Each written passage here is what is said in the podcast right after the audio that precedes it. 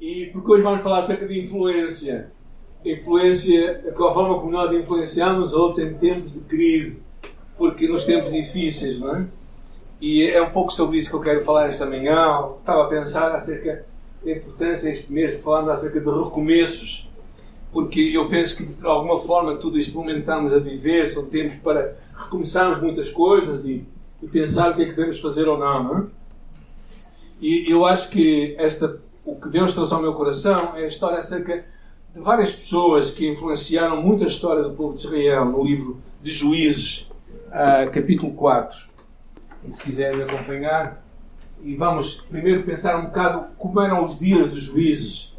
Estamos a falar de uma história que aconteceu há, mil e, há 1300 anos antes de Jesus, ou seja, há 3300 anos atrás.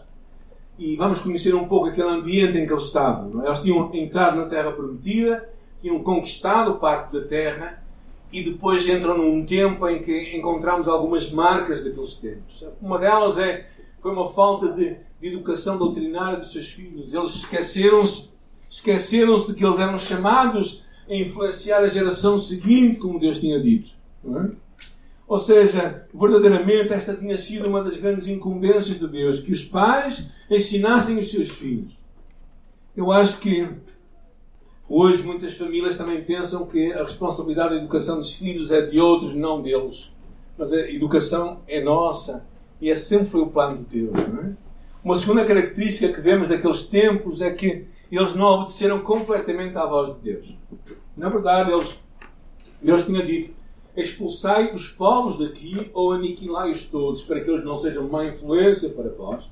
Mas eles decidiram fazer aliança e tirar vantagem. Muitas vezes também eu acho que mostra tão claramente que também esse é um dos nossos grandes problemas, muitas vezes. Em vez de aceitarmos, às vezes, posições desconfortáveis, de vivermos contra a corrente onde nós estamos, preferimos ceder e fazer o que os outros fazem. Então criamos uma cultura de, em paz, de tolerância. Ou seja, em vez de vivermos uh, separados do pecado dos outros, no meio de pecadores, mesmo assim, às vezes vivemos no meio do pecado, como eles também vivem. E uma terceira característica daquela altura é que, por causa disso, eles ficaram debaixo do controle de outros povos, ficaram debaixo do domínio deles, ficaram escravos. E há muitos cristãos também hoje que, em vez de viver uma vida de liberdade, vivem uma vida de escravidão. Ou seja, a forma de pensar, a forma de viver, os vícios que têm, não conseguem sair daquilo. De alguma forma, o tempo que nós vivemos tem muitas semelhanças com aqueles tempos. E, e, quando nós pensamos nisto, às vezes Deus, no meio dos tempos maus, chama as pessoas mais improváveis.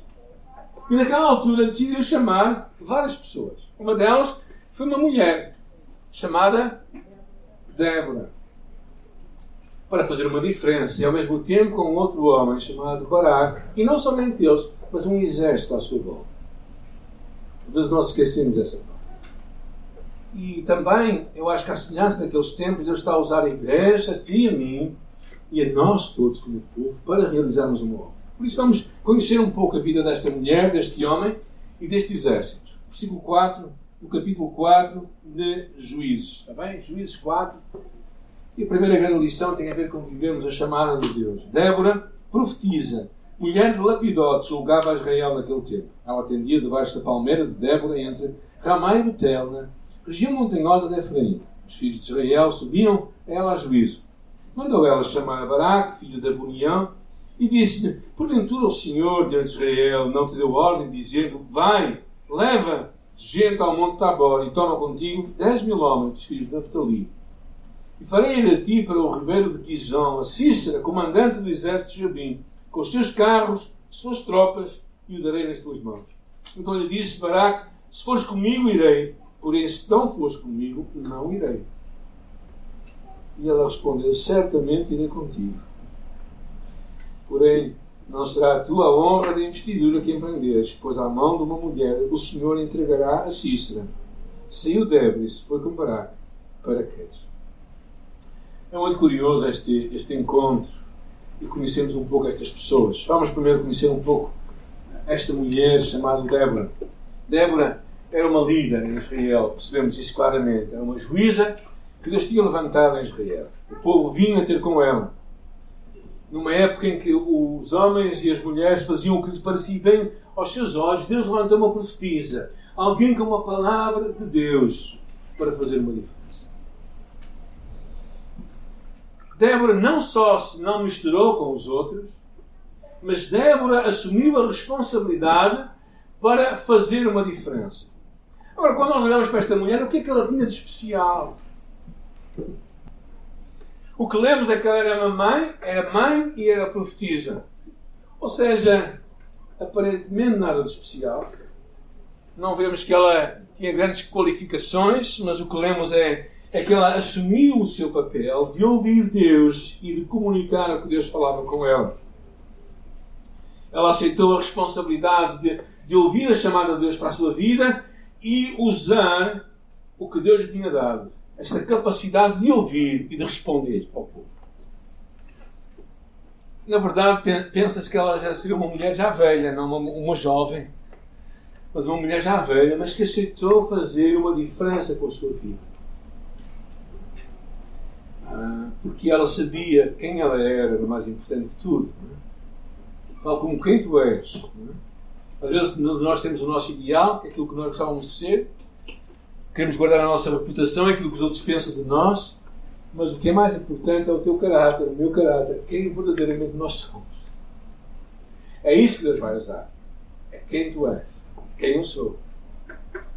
E esta importância de ouvirmos a chamada de Deus. Porque depois encontramos um homem, um valente, chamado Baraque. Um valente usado por Deus. Deus chamou Baraque para sair e confiar que Deus daria a vitória do rei de Canaã após 20 anos de escravidão. É curioso esta palavra, não é? Que diz que ele tinha esta certeza que Deus lhe daria a vitória, mas teve que ser esta mulher, esta profetisa, que saiu e que o desafiou e disse: Deus não te falou.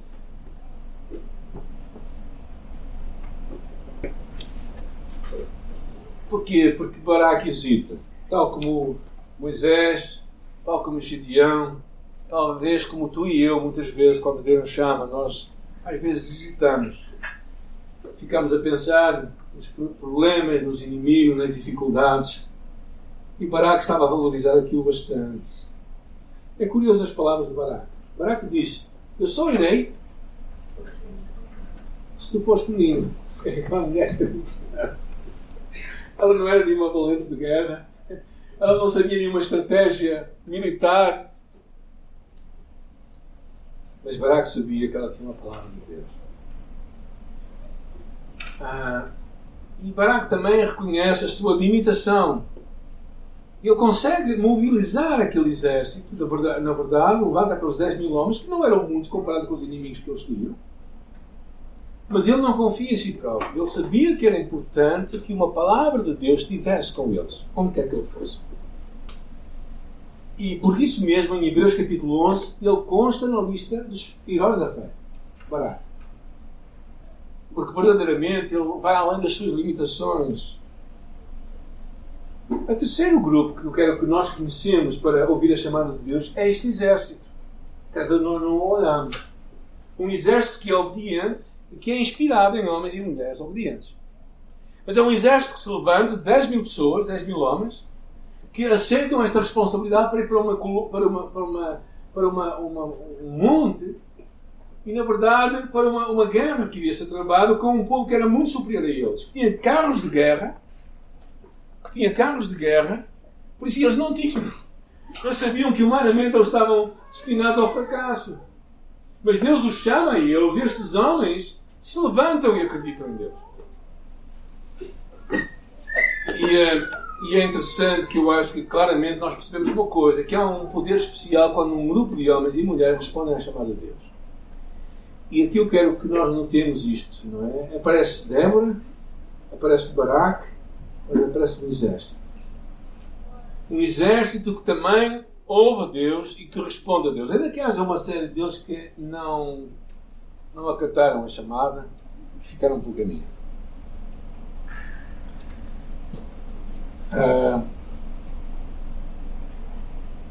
uma das pessoas que Deus levantou neste século passado foi esta mulher chamada de Calcutá. Ela nasceu numa família na Macedónia, filha de uma família albanesa. Três filhos, duas moças e um rapaz. E quando ela, aos 13 anos, ouviu um jesuíta, um padre jesuíta que tinha, era missionário na Índia, e disse assim: Cada qual, na sua vida, deve seguir o seu próprio caminho. As palavras o impressionaram tanto aquela rapariga de 13 anos que foi que aquilo questionou o seu sentido da sua própria vida. E decidiu entregar-se para ser missionária. Nesta idade, ao falar com o jesuíta, procurou saber como poderia fazer para ouvir a voz de Deus.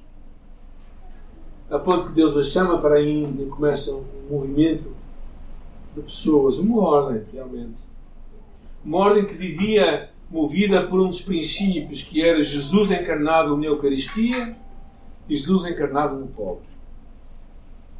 Quando lhe afirmavam que o seu trabalho era um trabalho social, ela recusava. Porque o que ela via no serviço que ela fazia ao seu próximo era Cristo. E por causa de mulheres assim e de homens que nós não temos sempre a falar, é? eu acredito que um exército se levanta para acreditar que podemos fazer uma diferença. Mas o que aconteceu nesta história, eu vou resumir para depois pensar nas lições que Deus tem para nós. Nesta história, o povo sai para a guerra, o exército sai, e Deus manda chuva. Chuva que não parava. E quando vem muita chuva, e a terra é tudo, é tudo terra cá embaixo, o que é que acontece à terra? Ela fica, fica lama. E o que acontece aos carros de guerra? Com ferros muito pesados. Como é que eles vão ficar parados? Isso foi o que aconteceu. Aquilo que era para ser uma vantagem tornou-se uma desvantagem. E cria-se uma grande confusão no meio daquele exército e eles todos se vão gladiar uns aos outros. E, e, e, esta mulher tinha dado uma profecia que uma mulher iria matar Cícera, que era o comandante do exército. Porquê? Porque Cícera, quando percebe que o seu exército está ali atolado, ele foge. E entra na tenda de uma mulher cananita e quando entra lá dentro, ele fica cansado, ele diz: descansa aqui, ela dá-lhe de beber e ele dorme ali. E enquanto dorme, aquela mulher tem a convicção matar. E pega um pau e, e mata. E depois eles percebem que a vitória tinha sido dada por Deus. Eu acho que alguns fatores que eu queria só levantar aqui é esta ideia de obediência à chamada e convocatória de Deus. É o que percebemos neste, em Débora, é o que percebemos em Bará, é o que percebemos no exército. A certeza de quando Deus fala é para fazer o que Ele diz. Segunda coisa, esta mulher, Jael, uma mulher não judia usada por Deus para completar a vitória. Não defendendo o rei dos cananitas, sendo ela uma cananita. E a terceira grande lição que eu acho que é a celebração da vitória que encontramos depois, é, no capítulo 5, é um tempo muito interessante, um tempo de adoração a Deus. Um tempo em que encontramos vários versículos chaves, como aquele que nós usamos no Desperta Débora. Desperta, Débora! Desperta! Desperta! Acorda! Então um cântico. Levanta-te, Baraque. Leva presos que te prenderam, tu filho de Binuão e do versículo 13 também, que normalmente nunca lemos, diz: E então desceu o restante dos nobres, o povo do Senhor, em meu auxílio contra os poderosos. Ou seja, uma celebração da vitória de Deus através de. De quem? Débora, Barak e o exército.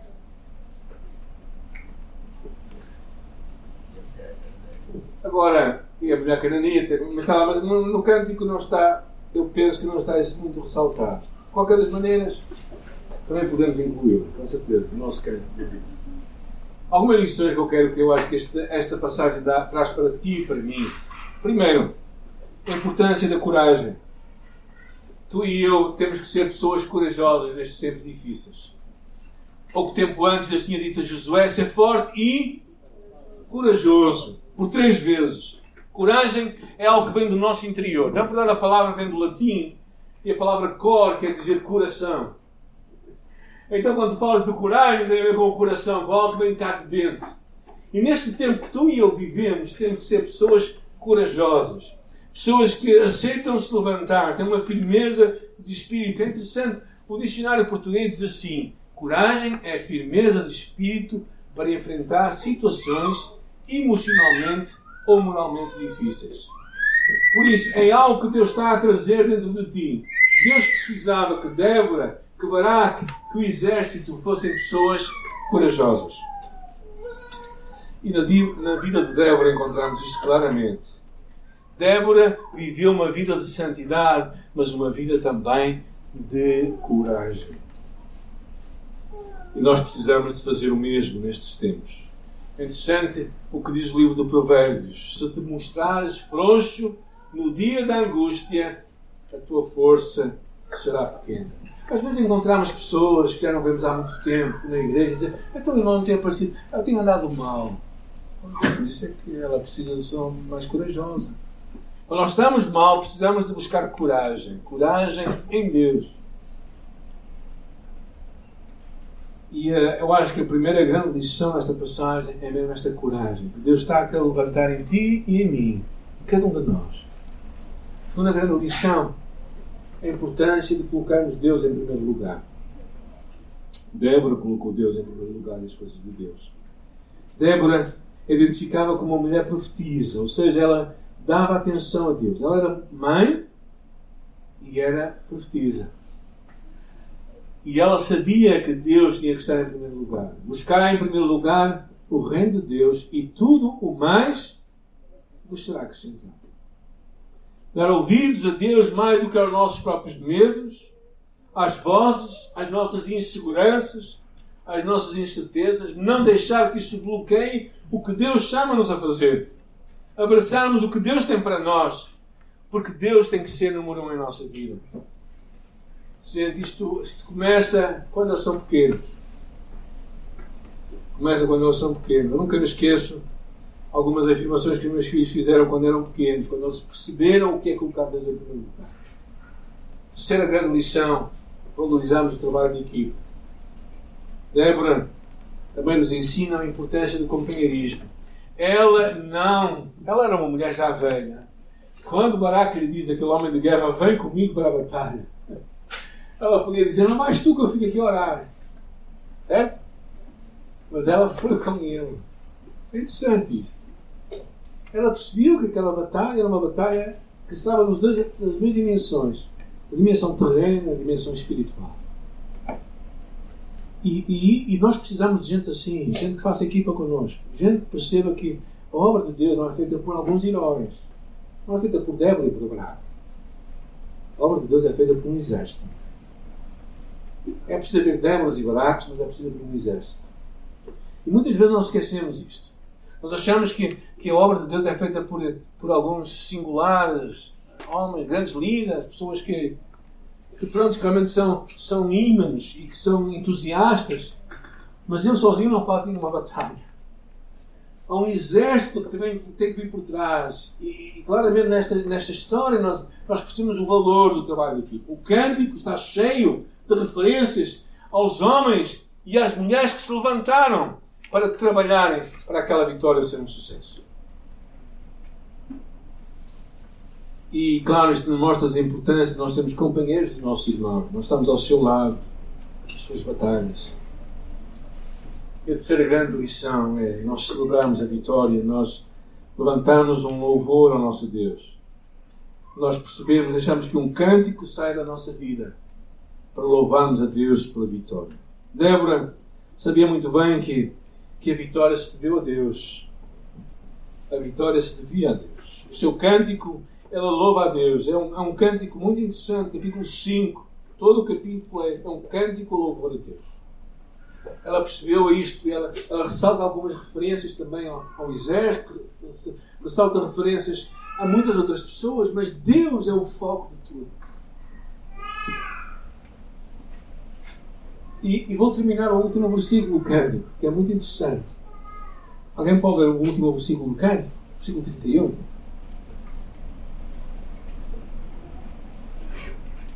Assim, ó Senhor, pereçam todos os teus inimigos.